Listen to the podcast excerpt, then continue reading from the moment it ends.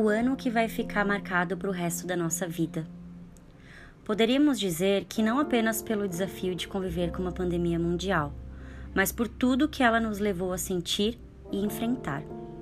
O ano que foi tão falado em olhar para dentro, em se conhecer, encarar de frente os nossos erros, reconhecer quem somos de verdade, conviver com os nossos altos e baixos, com o peso do passado e a ansiedade do futuro. Enfrentamos o medo de perder pessoas, o pavor de uma doença incerta, a dúvida da realização dos nossos sonhos, o andamento dos nossos planos, a perda da nossa liberdade.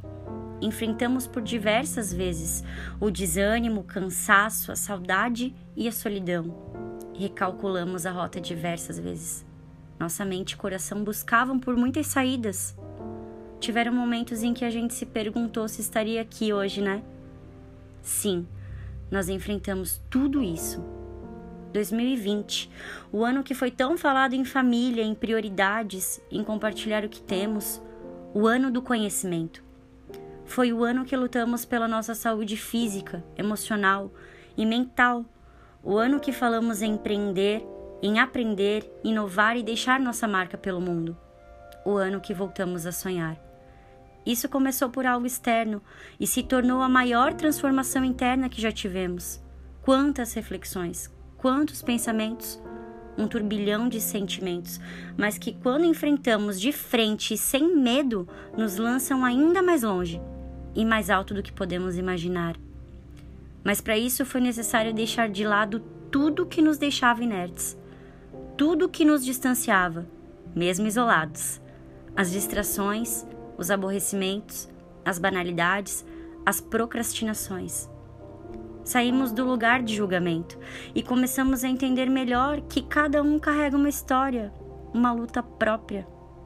A gente se doou mais, aprendeu a se dispor mais pelo outro, procurou entender as, as suas necessidades e o que a gente pode fazer para deixar a vida do outro mais fácil, mais leve, mais alegre e descomplicada. Agora entendemos tão bem porque amamos nossos avós. Cá entre nós, as pessoas mais amáveis que conhecemos, porque eles sabem fazer isso tão bem, né? Se doar. Deus quer isso de nós. Deus sonhou com isso pra gente, porque esse sempre foi o plano dele.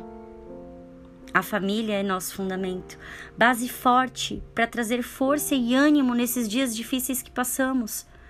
A família traz cor nos dias cinzas, risos bobos nos dias que parecem sem graça, um bom jantar para sair da rotina cansativa, jogatina nos dias de quarentena, traz saúde para os nossos ossos e vitalidade para nossa pele, traz provisão quando temos falta, traz esperança quando as coisas parecem não acontecer para gente, porque todas as coisas passam, ora são relevantes, ora não.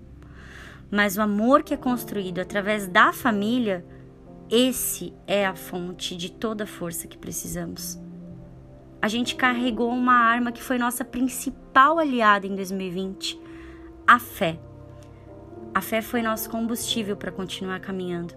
Sim, pensamos em desistir de muita coisa o tempo todo, mas a fé sempre batia na porta do nosso coração e gritava na nossa mente: Ei, você não vai desistir agora. A fé nos trouxe até aqui e é ela que vai nos levar ainda mais longe. Ela é a garantia de dias melhores, do novo para nossa vida, da nossa saúde restituída, das nossas finanças alinhadas, dos sonhos que ainda vamos alcançar e de chegar nos lugares que ainda não fomos. E sabe, a fé nunca acaba. A fonte dela é inesgotável. É como um ribeiro que nunca para de jorrar. A fé depositada em Deus nos acredita vida.